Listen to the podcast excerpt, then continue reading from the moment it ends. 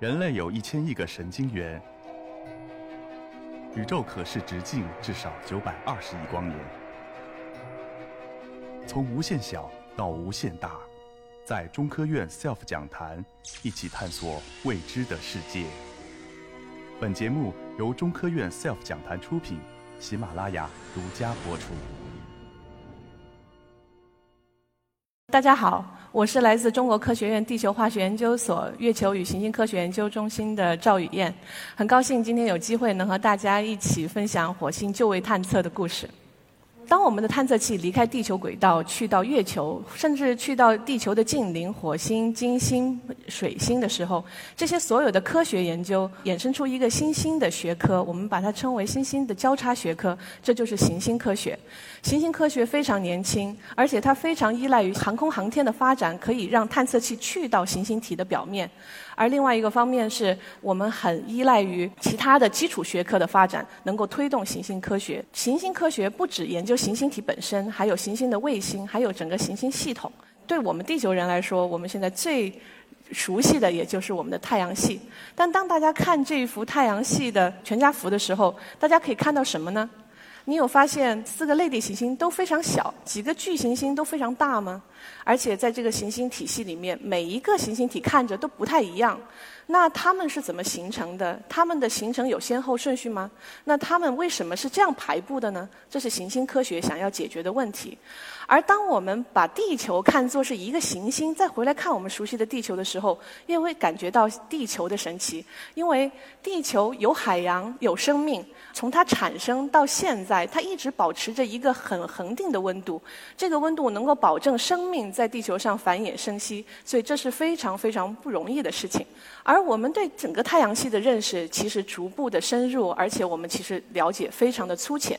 一个非常好的例子就是，当我还在上小学的时候，我们的教科书上写着整个太阳系有九大行星。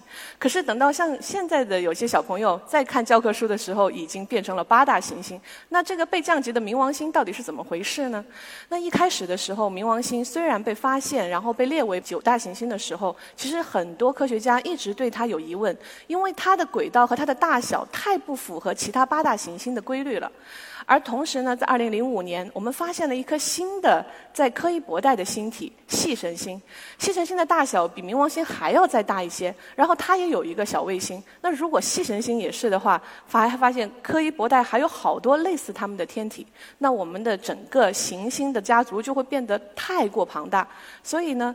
整个国际天文联合会重新定义了行星的定义。我们现在是八大行星，那其他那一类处于小行星带和柯伊伯带的那些比较大的星体，我们把它称为矮行星。所以，随着我们对行星的探测逐渐的深入，其实我们对太阳系的认识也会越来越有新的变化。除了我们地球以外。太阳系的行星体里面，我们现在研究程度最多的就是火星。那为什么我们总是对火星非常感兴趣呢？除了火星能够告诉我们整个太阳系的形成和演化以外，其实火星是地球的一个镜子，它可以帮助我们理解我们地球的历史。因为我们的地球有四十六亿年，我们对地球非常早期的历史，因为地球很活跃，把那些过去的历史记录都磨灭了。那我们要去哪里找这些古老的记录呢？火星的表面就可以，因为火星的整个它的地表是完全裸露出来的岩石，而它的整个面积和地球现在的陆地面积是一样的，所以这个上面有很多很多古老的记录，我们可以去寻找。而另外呢，就是我们的地球上有生命，那是不是整个太阳系还有其他的星体也有生命呢？这个也是我们需要去了解的。地球的生命到底是怎么产生的？那火星的早期可能和地球的早期很很像。那火星有没有产生生命呢？到底生命是从非生命变成现在的生命体吗？所以这些问题都是我们去探测的时候。要解决的问题，而另外呢，就是我们地球的未来。因为火星原来和我们很像，可是现在它变成一个干燥又贫瘠的环境。我们的地球以后会不会也变成它现在的样子呢？这也是我们想要解答的问题。所以我们有很多很多的探测器，在过去的六十年，一直持续不断对对火星进行探测。那整个火星的探测可以分成大概两个时期，一个是我们九六九七年，在那个之前有很多探测器，可是那些探测器主要是为了去解决探测这件事情，就是我们能够抵达火星。而这个过程里面有很多次的失败，所以那个时候的成功率大概就是百分之三十左右。但是到了九十年代以后，我们对整个火星的这个探测的技术变得越来越成熟了，我们可以去到更多我们原来想去但是又去不了的地方。火星探测器的设计寿命也越来越长，一些比如说只有九十天的设计寿命，还有一一年设计寿命的探测器，其实实际工作了十几年，所以他们给了我们非常丰富的火星上的数据。那在这个图上可以看到整个火星探测器的大家族。这个大家族里面，大部分的探测器是遥感探测，也就是说有一个轨道器在火星的表面一直环绕，然后采集数据传回地球。但是呢，还有一部分的数据要去到火星表面的，去到火星表面的着陆区相对要少一些。为什么呢？主要是因为着陆很难。在火星表面，如果要成功着陆，需要考虑火星的大气。还有减速很多很多的问题，所以能够成功的登陆火星是很不容易的事情。但是呢，成功着陆的探测器很重要，因为他们告诉了我们很多我们在遥感上面看不到的东西。我们在遥感上面能够看到全球，可以看到公里级、米级的尺度，但是我们到了火星表面，我们可以看到厘米、毫米甚至微米级的尺度，那会告诉我们很多很多很精细的信息。这个呢，就是我们现在已经有的火星探测器。着陆在火星的，那如果不算我们现在还在路上的毅力号和中国的天问一号，那现在一共有八个火星探测器。那这些火星探火星这么大，我们的探测器到底要去哪里？是怎么决定的呢？一方面是我们首先要考虑安全，特别是在早期的时候，我们总是往北面相对比较平原低缓的地方去着陆，它的地表不能太多岩石。然后呢，它不能海拔太高，因为如果太高的话，这个探测器没有足够的大气来缓冲它的速度，很容易失败。哦，还有就是你还需要有一个足够的太阳光能提供能源让火星车工作，所以通常都是在很窄的一个纬度的区域可以着陆。但是后来从好奇号开始，美国开始使用的是核能的能源，所以它不再依赖于太阳能了。所以这个时候。火星车的性能和它的可以移动的范围又大大的增加了，但我们的天问一号还是以太阳能板作为主要的能源。那和我的工作密切相关的是有几个有趣的火星车。那第一个呢，就是2004号的机遇号。机遇号火星车当时的任务是寻找水。因为那个时候，我们从遥感上面看到火星上很多像河流、很多像冲击平原这样的地形地貌。那到底火星原来有没有水？现在有没有水？这是这些探测器要去解决的问题。所以呢，当时机遇号它去到的这个地方就在整个地图的正中心，所以这里叫做子午线平原。这个地方从遥感上看起来，大家可以看到有一片大概几百公里的一个很亮的这个区域。这个区域是什么呢？都是赤铁矿。赤铁矿是地球上一种铁氧化物，那它是很稳定的，但通常只在水的环境下面才能生成。所以，如果我们去探测这里，很可能能找到那个时候大概三十五亿年前火星水的证据。所以，机遇号就去到了这里。然后它着陆以后就发现，哎，这个地方除了我们之前想象的岩石以外，还有很多小小的颗粒。这小小的颗粒就很像我们平时吃的那些保济丸呢，那么小，大概几毫米的样子。它，但是它满地都是。那它是怎么形成的呢？首先，是火星车要知道它到底是什么东西。所以，火星车呢就在右边的这个图，大家可以看到上面右边的这个图，它去找了一个地方，左边这个地方基本上没有这个颗粒，右边呢有这个颗粒。那它的整个探测器大概是有四四厘米左右，所以它就可以就是在没有的地方。照一下，然后在有的地方拍一下，然后对比这两个差成分上的差别，最后他发现哦，原来这些也是赤铁矿，也是铁氧化物。所以那就是说，这个地方不但有我们从遥感上面能看到那种大范围的那种铁氧化物，我们还有在这种小小的颗粒里面的铁氧化物，而且它一定是在水里面形成的。那机遇号火星车在它着陆点的不远的地方有一个小小的坑。这个坑不是很很陡，所以它就很勇敢地走了进去。然后它走进去就发现，哦，原来这个地方暴露出来的整个这个坡壁上面，全是原来这个地方古老的沉积岩的记录。所以我们在这里可以看到，最底下的是风沙的沉积，中间有很多。呃，这个地下水的作用的沉积，还有最上面呢是古老的溪流。那这些溪流都是原来三十五亿年左右形成的。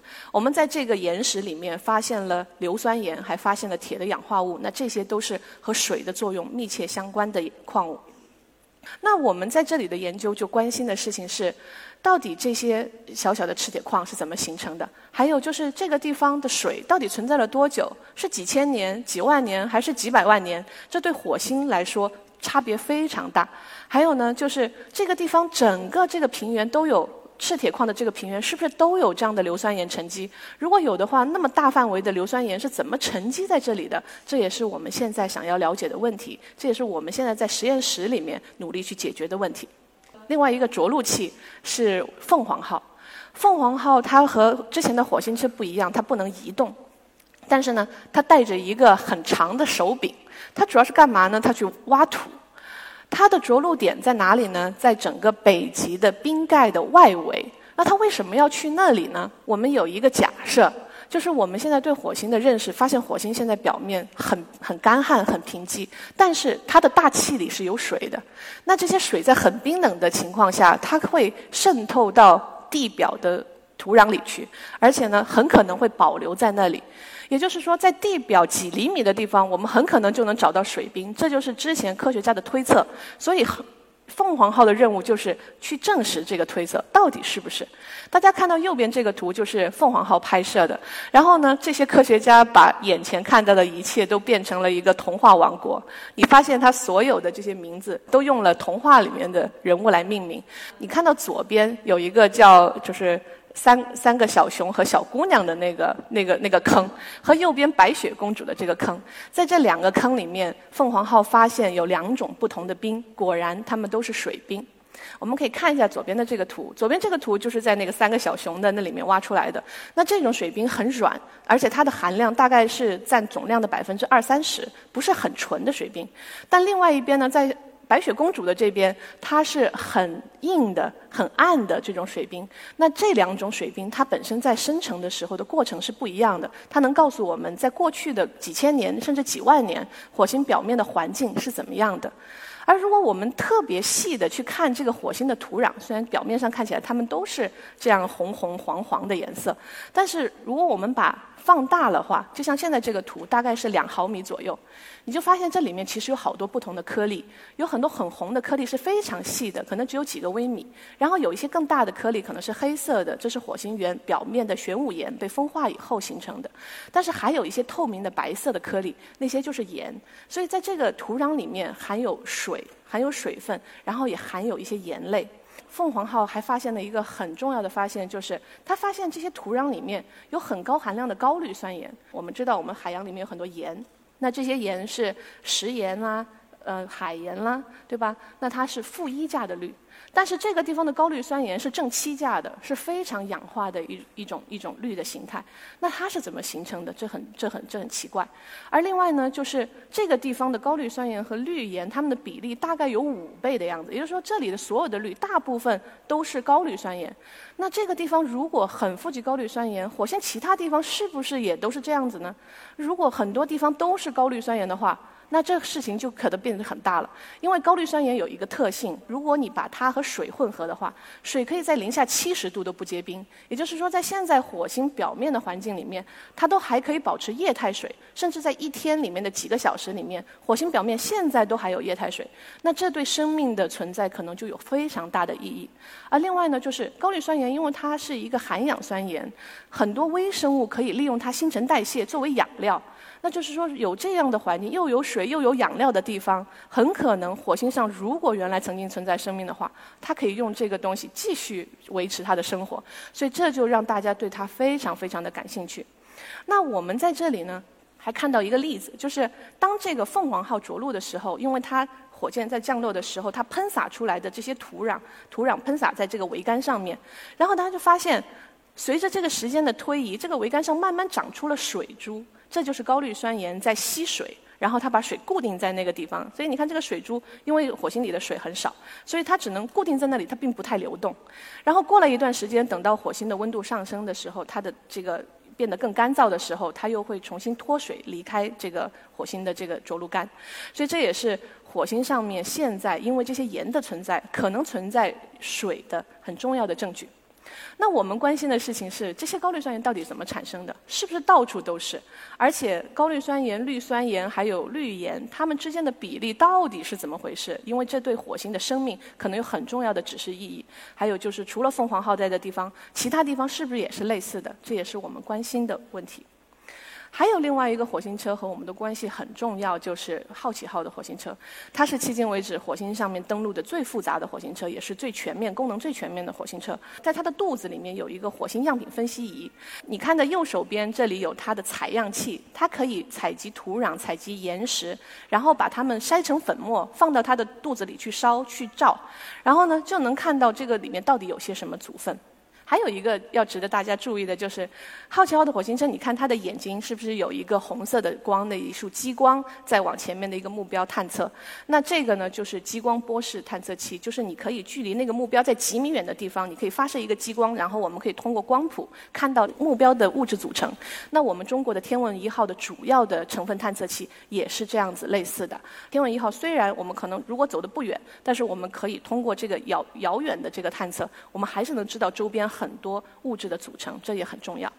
那好奇号为什么要去盖尔撞击坑呢？就是这个地方原来。很早的时候，也是三十多亿年，它就形成撞了这么一个坑。然后呢，那个时候火星上是有水的，所以这些水就填充了这个坑，变成慢慢的在这里填充，就形成了一套沉积的物质。然后这套沉积物质后来干涸了以后，又被风沙重新剥蚀，然后就变成了中间的这个小山小山包。那这个小山包里不同的层位有不同的矿物。那如果我们这个好奇号从这个山坡的底下一直往山坡上走的话，它就能知道整个这个环境的变化到底是怎么样的。这也是我们现在正在关注的问题。好奇号还有另外一个好有趣的发现，就是之前我们从地基的望远镜看火星大气的时候，我们发现它在北半球在夏天的时候有很强的甲烷的信号在释放。那甲烷大家很关心，因为在地球上，甲烷都是生物成因的。那火星上如果现在还有甲烷在大气里释放的话，那是不是说明火星上现在还有地底下埋藏着一些生物活动呢？这是很关键。还有呢，就是因为甲烷是一种温室气体。我们的火星很冷，但是如果我们有很多甲烷的话，我们的火星的地表的温度可以提升。所以火星的甲烷似乎是一个非常非常重要的事情。那好奇号着陆以后就开始探测，可是它在地前面八个月什么也没找到。但是后来呢，它经过很长时间，大概六年，地球连六年，对火星来说大概是。三个火星年的探测，他就发现这个地方是有甲烷的，但是呢是间歇性的在释放，而且呢它释放出来不久，很快就在大气里消散了。那就是说，火星上的甲烷现在是有的，但是是在地底下，而且它是间歇性的冒出来。还有呢，就是它上来以后很不稳定。火星的大气有一些机制在破坏这个甲烷，所以它很快就会就会找不到了。所以我们现在在实验室也是希望通过一些实验来了解火星上的甲烷还有氢气是怎么产生的，而且它对火星的气候到底有什么意义。所以呢，经过过去六十多年的探测，我们已经知道火星上面有水。而且呢，它曾经是有符合这些生命所要的物质和这些能源的。那到底火星上面有没有产生生命？这就是我们一直在追寻的问题。这也是现在今年的二零二零年中国的天问一号还有毅力号要去解决的问题。那我们中国的天问一号呢，带着很高级的载荷要去到火星的北半球。我们在这个图上可以看到，这上面南面是高地。北面比较蓝色的区域是是低地，那我们中国要去的是这个二号，大家看可以看到二号的这个区域，然后它长方体的那个部分叫做乌托邦平原。我们首先要去这里的一个主要的原因，是因为这个地方很安全。保证我们的火星车能够成功的着陆，而且可以成功的开展探测，这很重要。因为这个乌托邦平原上一次人类造访它还是海盗号，也上个世纪七十年代的时候。那那个时候和现在相比，我们整个探测器的性能都有了非常大的提升。那个时候海盗号是一个着陆器，它不能移动，但是中国的天文一号是可以移动的，所以我们也期待它可以告诉我们关于火星表面的很多的重要的事情。而还有呢，就是。我们在之前六十多年的探测里面，我们对火星表面北半球的了解是很弱的，因为从遥感上面我们看不太清火星的北半球，因为它上面有很多尘，我们很难知道它里面到底发生了什么。但是如果我们有火星车去到的话，我们就可以通过精细的探测，可以了解这里的历史。我们要在这里了解到底有没有一些生命的信息，还有就是地表以下到底有没有水冰，还有这个地方的磁场是怎么在变化的。而且天问一号火星车还会和遥感探测器相互照应，所以我们可以获得更多更多新的信息。这也是我们非常期待天问一号能够成功的着陆并且开展探测。